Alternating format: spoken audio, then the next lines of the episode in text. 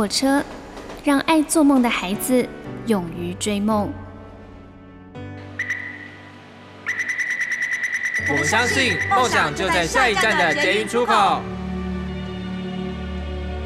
每一班列车都装载了许多人的故事，关于成长的，关于爱恋的，关于亲情的。欢迎搭乘张曼娟的幸福号列车，列车长张曼娟和您一同分享幸福的时刻。有时候呢，在情伤中特别痛苦的人会说：“没办法呀，我爱的比较深呢。”其实呢，仔细想想，人的一生，所谓的终身伴侣，真的只有自己而已。所以，是不是应该把最深的爱留给自己呢？你所搭乘的是第一个小时的幸福好列车，我是列车长张曼娟。我们听到的是陈淑桦所演唱的《爱的比较深》。从不否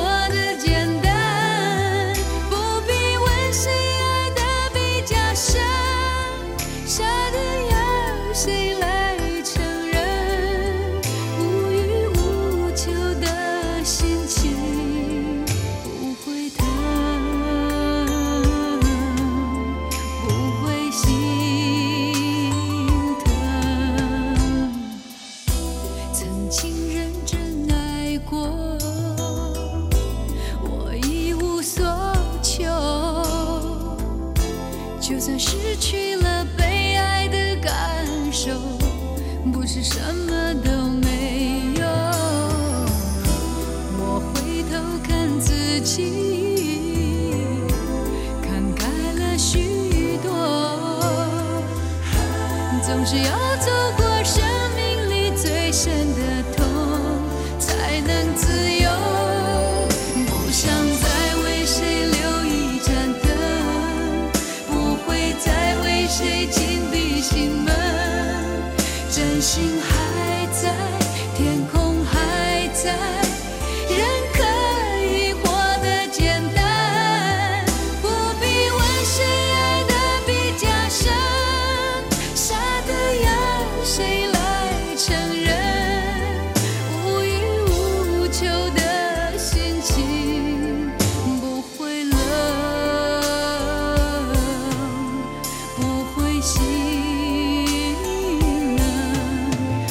真的好爱这首歌哦！其实当时听到这首歌的时候，陈淑桦已经比较少出现了，这似乎就是我的印象中他的最后一张专辑的感觉啊。那我特别喜欢，是因为他。这支 MV 呢是在旧金山拍摄的，可以看到金门大桥的背景，还有一个看起来在云雾缭绕中的灯塔，非常的有 feel。五年前呢，就是呃跟几个好友呢去旧金山旅行的时候，还特别要求想要去看看那座灯塔。到了那里之后，才发现真的不是只有在 MV 里面它是似隐若现，就是在现实生活中，它也常常都是似隐若现的感觉。啊，那讲到这首歌呢，我就觉得其实有一段时间呢，我们的华语流行音乐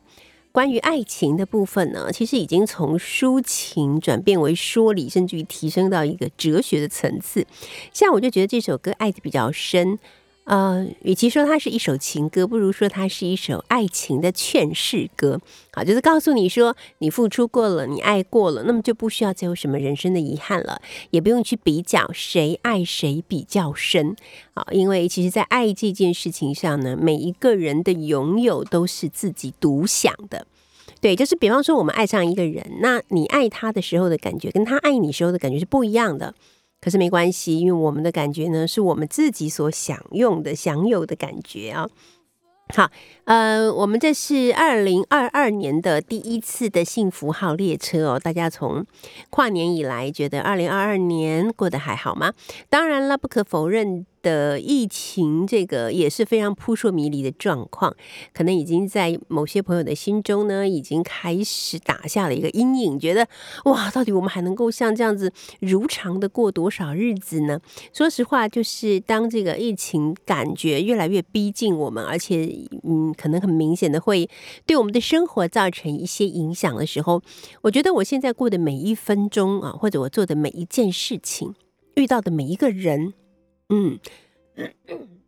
我都觉得非常的珍视、珍惜啦，因为你不知道之后还有没有可能会遇到这样的人，有没有可能再去餐厅吃饭，有没有可能再跟朋友相见，或者是在像平常一样的进出商店买东西，是不是还是可以这样过日子呢？因为到底我们身边有很多的地方，就是包括像什么香港啊、日本啊、呃中国啊，好多地方都已经被呃疫情影响的非常的剧烈了。那我们也不知道，我们这种所谓的太平日子还可以过多久嘛？好，那我觉得真的是这两三年以来吧，我觉得疫情教给我们最重要的一课，应该就是所谓的珍惜吧。好，来跟大家说一下，要特别注意了。下个礼拜二呢，会有强冷空气来袭哦。好，甚至于呢，会不排除跌破到十度以下呢。好，那下周二我们会感觉到很明显的一个降温的过程。到了下周三呢，就会显著的偏低温了。啊，以十二度到十四度是较有可能的，有冷的感受是很明显的了。那预期呢，这一波。寒冷呢也会持续到一个礼拜，所以大家还是要稍微的有所阴影啊。那雪霸国家公园海拔三千公尺以上的高山，在今天早晨都已经降下了初雪。那目前呢，积雪也到来到了四公分到五公分。受到低气压影响的日本呢，目前正在下大雪哇。呃，很多人可能都会以为东京就是一个或日本就是一个很容易下雪的地方，可是其实住在东京的朋友都很清楚，东京并不是一个每到冬天必然会下雪的地方啊。那日本的气象。听，今天对于东京的二十三区都发布了大雪警报。东京市中心观测到积雪呢，已经有十公分喽。啊，这是东京都魁为四年以来首度出现超过三公分的积雪，所以也让日本的朋友们大家都觉得非常的兴奋呢。那呃，我的日本在目前人在日本的好友张维忠，也在他的脸书粉丝团上面抛出了在大雪中行走的。照片，然后大家就是呃，因真的是一面倒的说，哇，好羡慕哦，哇，好美哦，哇，真好，哎，希望我在那里。当然，大家都是这种感觉。一方面呢，是因为我们虽然冷，但是也不下雪嘛，觉得好像白冷了。好，再来就是大家真的已经有很长的一段时间。都没有机会出国，尤其是很多很多的朋友是非常想要去日本的，总是幻想着明年应该就可能了吧。结果过完了二零二一年，来到二零二二年，我们也不知道那个这个隧道，这个暗黑的隧道的出口到底在哪里哈，还看不到光亮。所以当然我们看到这个东京下大雪的时候，就会想说哇，如果我在这里的话，该有多好。其实很多时候以前呢，我们台湾的很多朋友常常会在，比方说圣诞节啦，或者是跨年的。假期好，大概都会到东京去走走逛逛的。那今年呢，就只能够借由呃一些影片呢，或者是别人拍的照片啦，来想象一下，如果我在那里的话呢，该有多好啊。那在这种天气呢，真的是冷飕飕的情况下，我们在饮食方面可以加强一些什么呢？哦，我们看到了一个报道，是关于冬吃萝卜啊，这个是萝卜被称为平民的人参。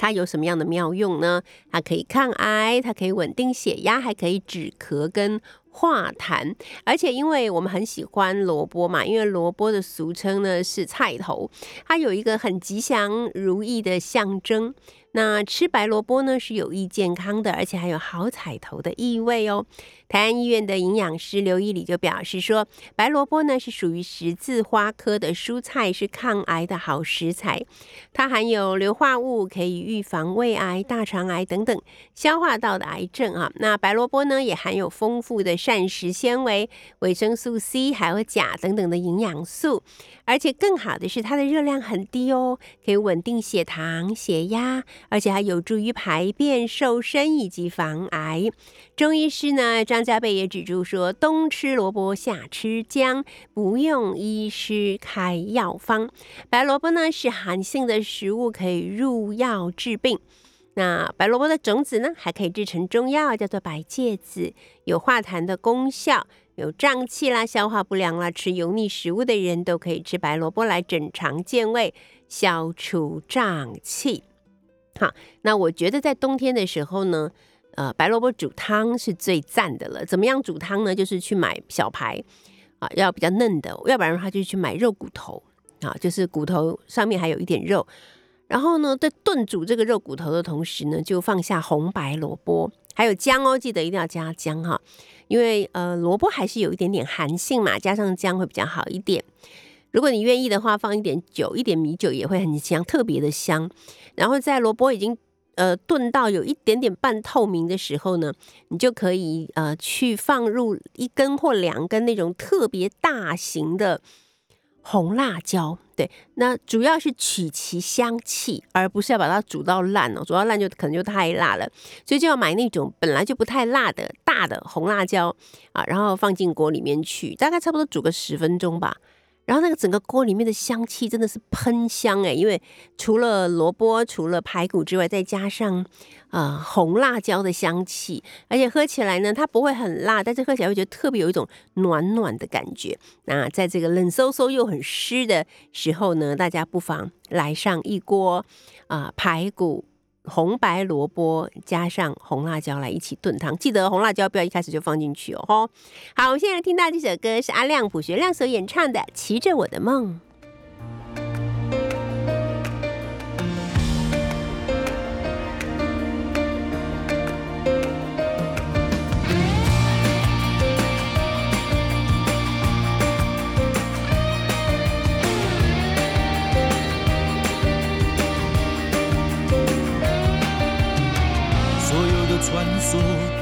出现在我左右，所有的故事都写在我眼中。哪儿有幸福，我就到哪儿走走。一辆旧单车，天天新生活。我觉得好满足，我觉得好自由。手机快乐，手机感动，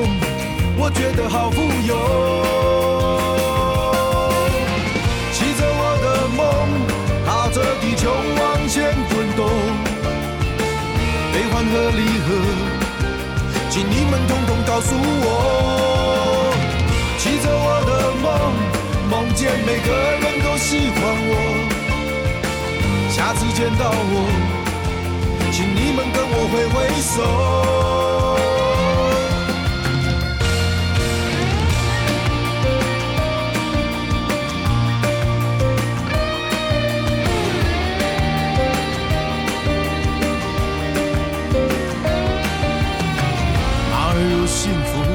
就到哪儿走走。一辆旧单车，天天新生活。别人都比成功，我只愿比持久。手机快乐，手机感动，我比别人富有。骑着我的梦，踏着地球往前滚动。欢和离合，请你们统统告诉我。记着我的梦，梦见每个人都喜欢我。下次见到我，请你们跟我挥挥手。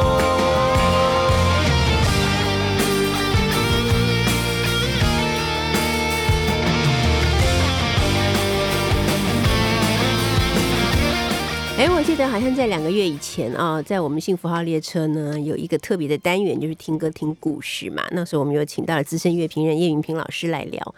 呃，然后叶云平老师就有聊到说，其实像阿亮就有唱过一首《子月》哈，我们还讨论了一下，热烈讨论一下那首歌，实在太厉害了，背词能力太强。今天来到我们幸福号列车的呢，就是大家都非常熟悉的阿亮亮哥。卜学亮，呃，曼娟老师好，各位听众朋友大家好，我是本人比电视上帅很多的阿亮卜学亮，真 有点的。综艺的自我介绍，是是是。是，好，但今天呢，阿亮来到我们幸福号列车，并不是要来谈您的呃歌唱，不是要对。谈歌手这个身份，而是另外一个身份，就是演员的身份。舞台剧演员的身份，对啊。对，从事舞台剧演出已经有很多年了，对不对？对？其实我很早之后是在九七年还是九八年的嗯时候就有就有参加那个相声剧的演出，哦。那是第一次接触舞台剧。那那次接触之后，因为相声剧它的台词量非常大，而且那个节奏要非常的紧密啊，所以演完之后我就好多年不敢再接触舞台剧，就有点又爱又又怕。嗯，对，那后来是因为小燕姐也跟也跟金世杰老师他们两个要演一出呃舞台剧，对然后小燕姐就跟我讲说：“阿亮，我们一起来演个舞台剧吧。”那我想说，哇，可以跟金世杰跟张小燕一起演一出舞台剧，还不错。所以在呃隔了很多年之后，又又演了一出舞台剧那。是 SARS 时期对演出的，对对，对？那个时候是很哦难忘的经验，就戴着口罩看戏。对啊，在那个时候遇到那样的情况，觉得很特别。没想到隔了好多年之后，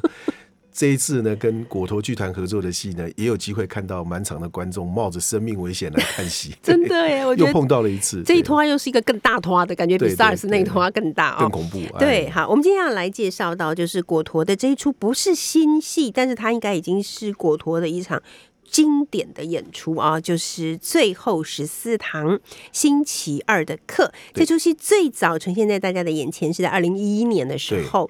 现在已经超过十年，进入第十一年了二。零二二年了，对，对 要开始再来巡演一次了。是哈，这已经超过十年的这一出戏呢，累积的观众已经破了二十五万人哦，巡回的场次也将近有三百场。啊，那都是你演的吗？对，就是我跟金世杰老师从第一场到现在，嗯就是只有两个演员，两个演员演的一出戏，然后演到现在啊，迈入第十一年，已经演了两百八十三场。对，没有换过演员，没有换过制作了。对，舞台监督有好几个在轮流了。嗯，但是你们就屹立不摇，就对了。台上就只有我们两个。其实有个好处，因为只有两个演员，所以他比较嗯好巡回。是，所以我们到了大概有三十几个城市，三十七个城市左右。上呃去年的呃下半年还到了澎湖。去演了那个两百八十三场，我觉得在澎湖演出，应该你们自己的感受很特别。澎湖的乡亲应该觉得非常的感动。对，很特别，因为这出戏就是在因为疫情，有时候到了三级还几级以后就梅花座的那个嗯的嗯的的限制，所以很多剧场是没有办法来呃持续演出的。所以隔了好几个月没演之后，然后能够到澎湖演出，我们就坐飞机，有一种伪出国的感觉。在机场连那个国内线都可以买那个，就是可以买那个免税品。嗯嗯嗯嗯，就有一种感觉是，哎，特别就是，呃，而且跟老师那么久没演这个戏，我就就有点再见面，就是两个都很期待能够再一次演出。除了演戏之外，也期待演完之后在呃呃房间里面再聊聚在一起聊天啊，聊聊彼此的近况，喝一点小酒啊，对对，所以很特别的经验啊。对对，因为十年真的不短啊，十年、十一年有太多事情可能会发生哦。好，但是因为有些朋友可能不是很了解最后十四堂星期二的课是在讲一个什么样的故事，对所以安亮先帮我们简单介绍一下。好，其实这出戏它算是一个真实的故事改编的。那真实的故事，所以他真实就写了一本书啊。它除了是书以外，它也编成电视电影，然后也改编成舞台剧的剧本，翻译成大概五十五十多国国家的语言，然后在世界各地都在演出。书也卖得很畅销，然后戏也得到蛮多蛮多的好评。嗯，然后它主要是在讲一个得了渐冻症的一个老教授，那他跟呃。啊，他的学生就是我扮演这个角色李琦。那金老师扮演的教授叫茉莉教授，他跟这个学生在呃大学期间、学校期间是感情非常好的，甚至我在毕业，我这个学生在毕业当天还跟老师保证，我无论如何会跟他继续保持联络。没想到毕业之后就分开了十六年，没有再联络。等到再看到这位老教授，他已经得了渐冻症，就是一个不治的绝症。对然后可能即将不久之后就要离开这个世界。然后这个学生就不好意思说应该去拜访一下这个学校的时候，还蛮尊重，还蛮敬重，几乎修了他所有的课的这位老教授。嗯，然后就去礼貌的拜访了一次，没想到一次之后呢，就有一股力量把他又第二次、第三次不断的呃搭了飞机从波士顿到呃底呃从底特律到波士顿，然后租了车开车到教授的家里，进行了十四个礼拜的呃一些生命课题的一些对谈呐、然后所以就叫做最最后十四四堂堂星期二的课星期二的课。OK，你当初接下这个角色的时候，嗯你是觉得他可能是个挑战，但我要试试，还是你会觉得说这就是为我量身定做的？心情上有一点转换了。最早接到这个戏的时候，导演的邀约说：“哦我走，我要做一个戏哦，呃，只有金世杰跟你两个演员啊、你来演的话，应该会还还不错，你可以试试看。它是一个正剧啊，蛮有挑战性的。然后我一听到是跟金世杰老师两个人演，我立刻心里就想啊，那当然要接啊。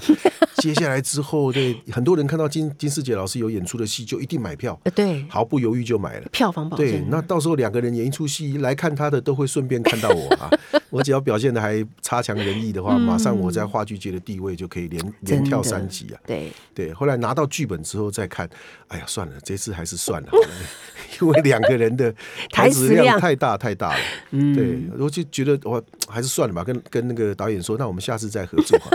结果导演就因为这样写了一封信给我的的经纪人呢，写给小燕姐，嗯，然后跟小燕姐讲说，叫她一定要劝我要接这个戏，因为这个戏对我有多大多大的好处，是，对观众有多好多好的那个，嗯嗯对对，那个那个好，就是各种好处都告诉我了。嗯其实当然最后我除了呃小燕姐踢我一脚以外，我自己也是觉得不可以错过这个机会了，所以还是硬着头皮去去做了这个事情。对，我觉得人生最妙的地方就在于，有时候我们不确定自己能不能做到，但是那种我就要去试试看，确实会对我们的人生产生一些影响。等等一下我会来问一下阿亮，演完这出戏以后带给你最大的改变或是启发是什么？待会儿聊。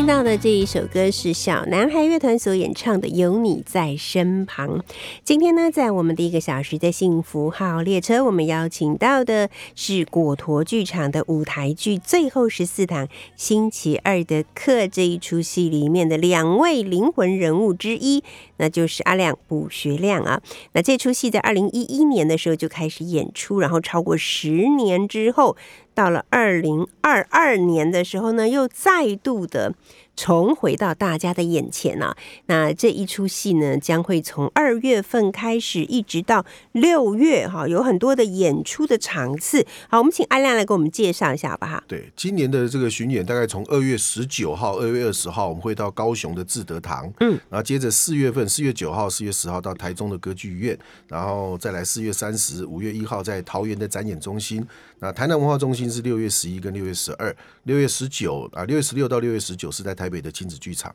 啊，欢迎大家呃提前买票，让我们心安一下。啊，对，真的，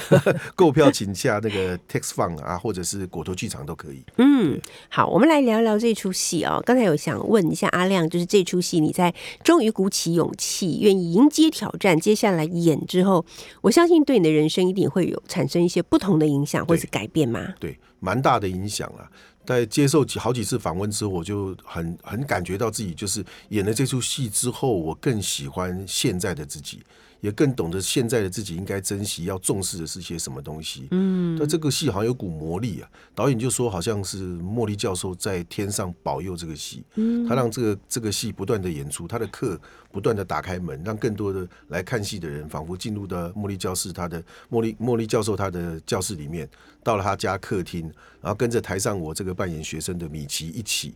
来呃吸收茉莉教授他一辈子的人生经验。嗯，所以我知道还有一些朋友，他可能不止一刷哦，可能还忍不住二刷、三刷，想要呼朋引伴，大家一起来刷，因为他可能也是一个很好的机会，让每个走进剧场的人可以在灯光暗下去，而舞台灯亮，只有两个人的对话中，去把自己的人生好好的整理一下。很多看完戏的观众，他在网络上有一些回馈，有一些分享啊，他们有可能就是呃第一次来看的时候，好像没有那么多的感触，甚至有的呃不客气的说，呃甚至几乎要睡着。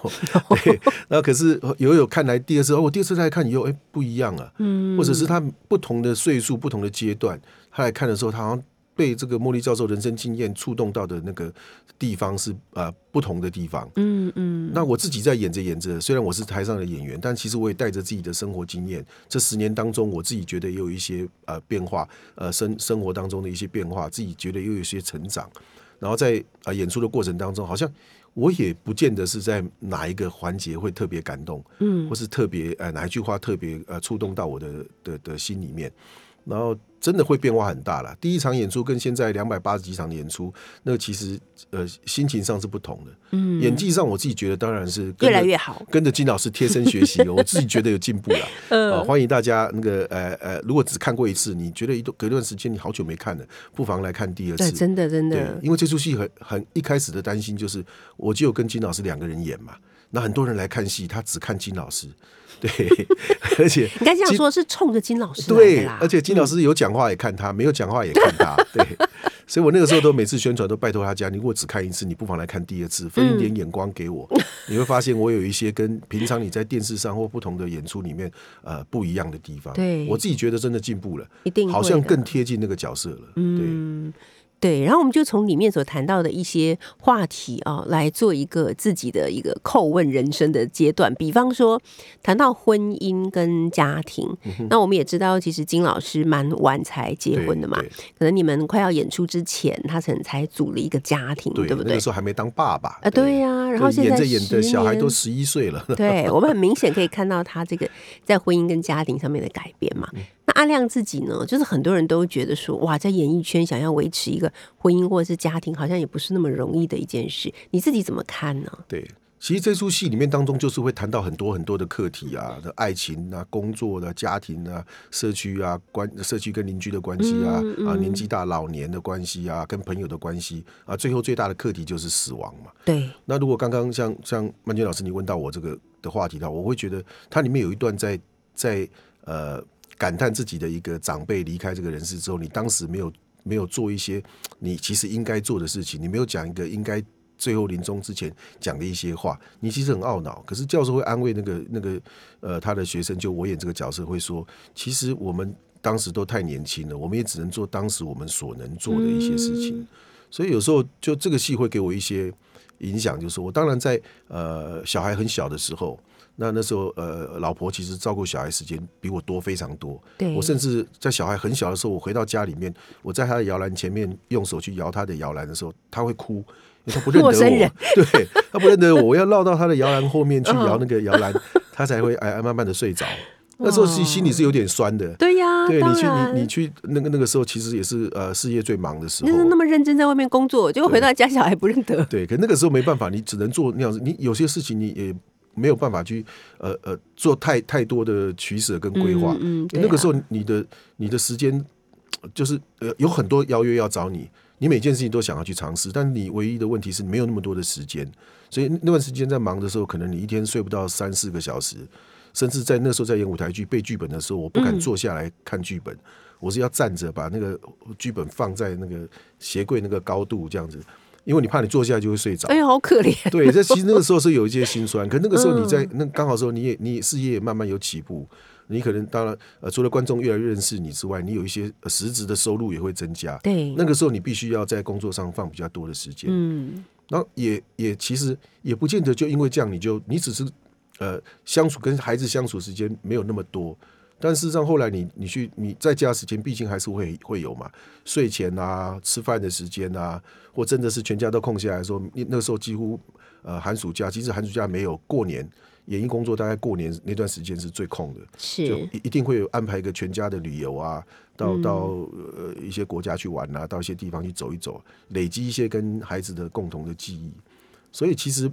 其实呃慢慢慢慢，以前也会怕老，嗯，怕你说老了玩不动啊，走不动啊。可是慢慢慢慢演的这个戏之后，里面让我有一一下子就体悟了，其实没有那么担心年纪的问题啊，在不同年纪其实有很多值得珍惜啊，或者是。同样一件事情，在不同的岁数去去做的时候，是得到的乐趣是不一样的。嗯，反正会搭配着自己当下的年纪、当下的的状态，去好好真的好好把握当下，享受这个时刻的这个年纪，呃，你可以呃呃完成的一些呃快乐的事情，嗯跟你所爱的人累积一些共同的共同的记忆。没错，但是孩子也慢慢年纪大了吧？对，慢小孩现在呃一个研研究所，一个已经大学毕业了。对，这个空巢期即将来临，有心理准备吗？其实我反而呃蛮蛮蛮期待吗？对对，因为好久没有，就是你夫妻两个其实只有两个大人是比较好走动的，是你要去哪里就去哪里，就是很以前小孩子就很小那个时间是最方便，因为不用问他们意见，对，带着就带着就走。从他们进入到在国中以后，几乎就你很难那个啊，就是你要一定要配合，那配合着难度就越来越高了。除了固定的年度旅游之外，其他时间他们这都是尽量希望跟同学在一起的。对啊，对，所以他们如果真的都大了，那其实就像我刚刚讲的，就是你这个年纪这个阶段，如果刚好适合呃夫妻两个人到处走走看看，那其实更更轻松的，不用安排那么复杂。我听你这样讲，我就可以确定一件事，就是你们夫妻感情是很不错的。不然有的时候夫妻很怕自己相处，会觉得没有润滑。要有小孩在比较好，就你既然期待我我们家其实还好啦，因为因为其实像我老婆也会亏，你现在到底还有没有跟我有爱情啊？还还是只剩下亲情？嗯，我说这个很难免，因为爱情当然会随着年纪慢慢或夫妻结婚久了，我大概过一两年，我还是明年的，哎呦不确定的。哎哎，结婚查一下查一下，结婚已经快要三十年了，真的对，所以我结婚的也算早，那不容易，所以。那个你说爱情自然会越来越少，可是亲情绝对是越来越浓厚的。对啊，而且其实不管是小孩或者像另一半，其实我都觉得还有一些朋友的关系在。嗯，就像小孩的成长过程，接受访问都会说，我希望我跟孩子像朋友一样，能够无话不谈，能够也不要说我是长辈，我是爸爸，我就比你厉害，我就什么都对。那跟跟另一半也是一样啊。就他其实到后面也是一个，就你最亲密的朋友嘛，你必须还是要有共同的话题啊，共同的的兴趣啊，嗯，或者是有一些呃互补的地方啊。呀，对，没错。好，我们先来听这首迷先生任贤齐所演唱的《别怕》。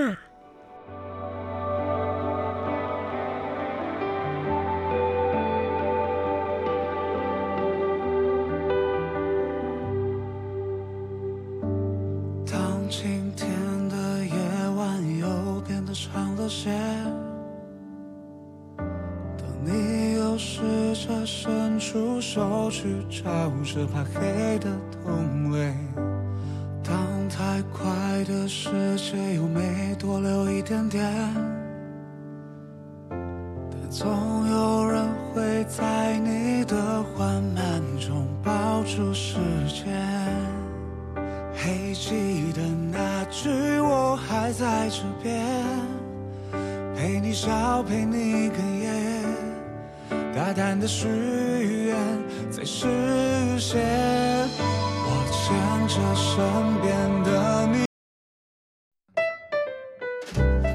着。搭乘的是第一个小时的幸福号列车，我是列车长张曼娟。今天要为您介绍的这一出戏呢，应该可以称之为是果陀剧场的一出经典的舞台剧了。最后十四堂星期二的课，那这出戏呢，是从二零一一年开始登场的，如今已经累积了突破二十五万人的观众了，而且场次呢也有将也有将近三百场，到达两百八十几场了。那今天呢，来到我们幸福号列车的就是是这出戏的两位灵魂人物的其中一位，那就是阿亮卜学亮啊。那阿亮来给我们介绍一下，其实今年呢。在二月开始哦，又有了全台湾各地的演出嘛。那我们就来讲讲，因为我们这边是北部的听众比较多，我们来讲讲台北场的演出时间。台北演出的时间是在六月十六到六月十九，在台北亲子剧场，嗯，很适合这出戏的一个剧场里面。对，嗯，那在哪里可以买到票呢？呃，可以到这个 Tix Fun 的售票网，或者是呃上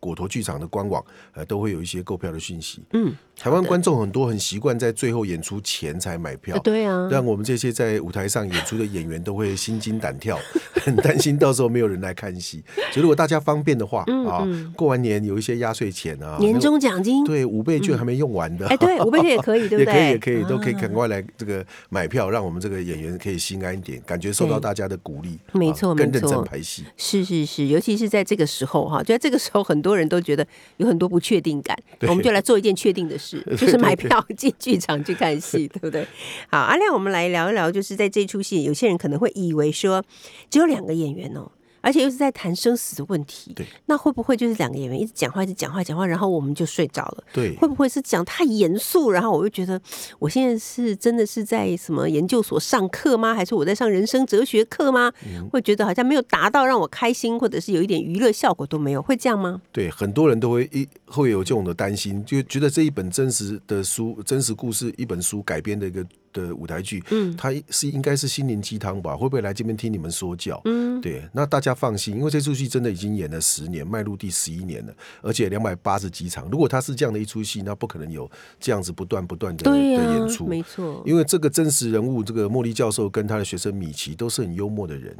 特别是茉莉教授，他用他毕生的经验，然后来来传授给他的学生，让他的学生一次一次的拜访之后呢，然后呃把他人生经历都传递出来。嗯，那可见一定是很多观众进了剧场来看戏之后，他他不会放心，他绝对不会让你打瞌睡的，他他是。有时候笑着笑着你就哭了，哭着哭着你又笑了。嗯，有的人在笑的时候，你可能觉得特别伤心。那有些观众可能在哭的时候，你觉得哦那段有点好笑，很奇怪，它就是一个很很奇怪的，好像三温暖那种感觉。嗯嗯而且这出戏的后坐力还蛮强的。看完戏的观众回去之后，有些看完戏没有马上离开剧场，他坐在椅子上不不太想走。有的可能是因为哭肿了眼睛，哪怕出去太丑。他休息一下，有的是其实在好像在沉淀一些东西。有的观众出去之后就打了个电话给他很重要的朋友，回到家里就给他的家人一个很很很热情的拥抱。对，然后导演也告诉我们，这出戏好像是在做一件好事，因为的确很多观众看了戏之后，他的人生产生微妙的变化，他来得及跟自己的一些过不去的地方和解了，嗯，然后来得及去圆满一些事情，解开一些解不开的结，原谅了他的一些事情，一些朋友也原谅了他自己，嗯，我觉得其实这是很美好的一件事情。一出戏看完之后会有这样的感觉，我觉得是我演很多 很多舞台剧里面，这出戏对我来讲意义特别大的一个地方。对啊，所以我相信阿亮应该是会这样子啦，就是如果以后突破了三百场，但是只要这出戏还是有很多人想看，你应该还是会继续演下去，对对不对？而且我要提醒自己，要保持能够像呃学生的样子，不要演着演着我变成教授的样子，然后这个教授也会很伤脑筋，变成两个教授的对谈。对，这这就不行了，对，好压力比较大一点。好，请阿亮继续加油啊，保持一个最学生状态。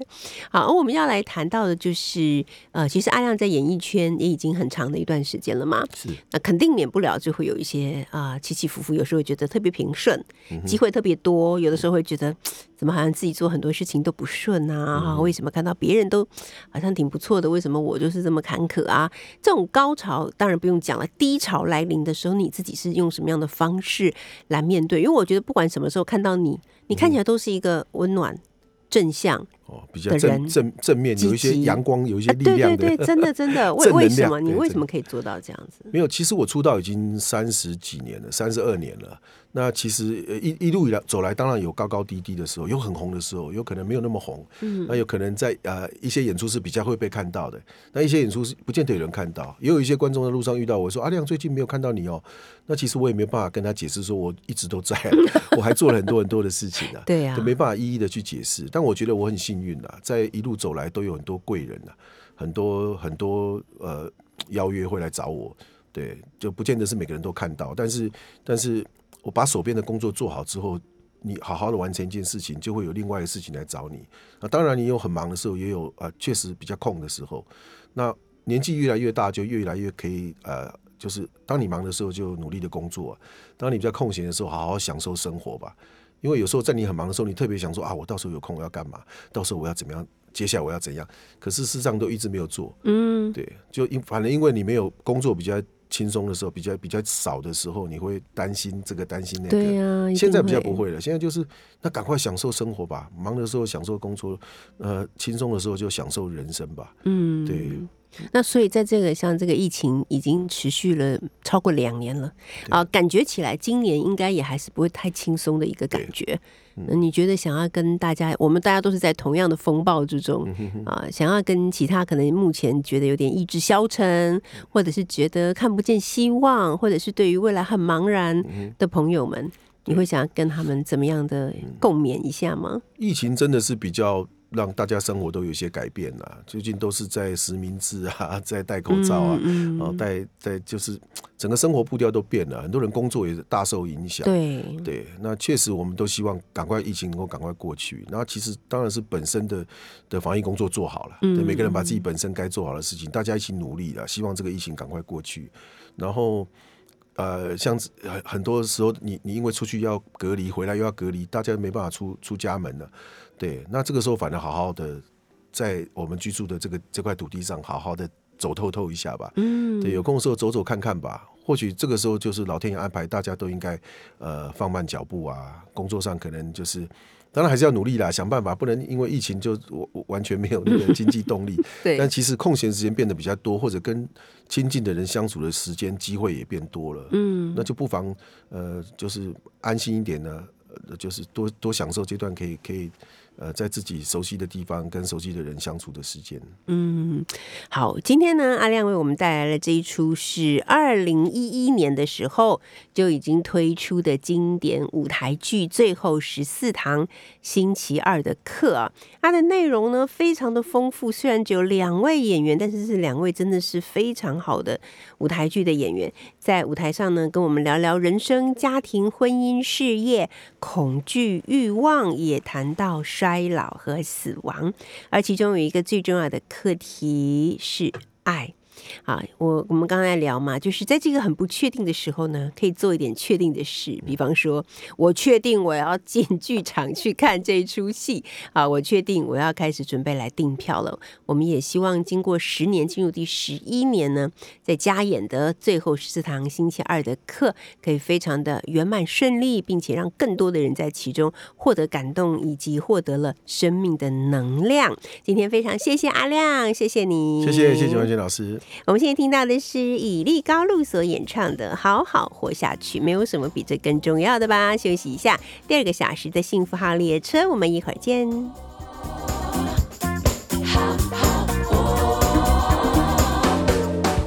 亲爱的，我会好好活下去，不管是什么样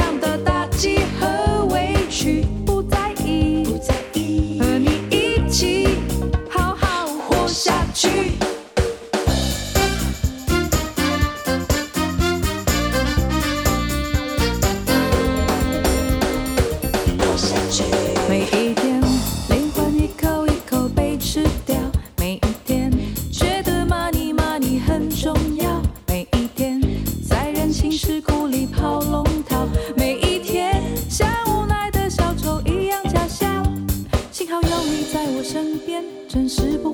脆弱。有你在我身边，幸福不会如此遥远。亲爱的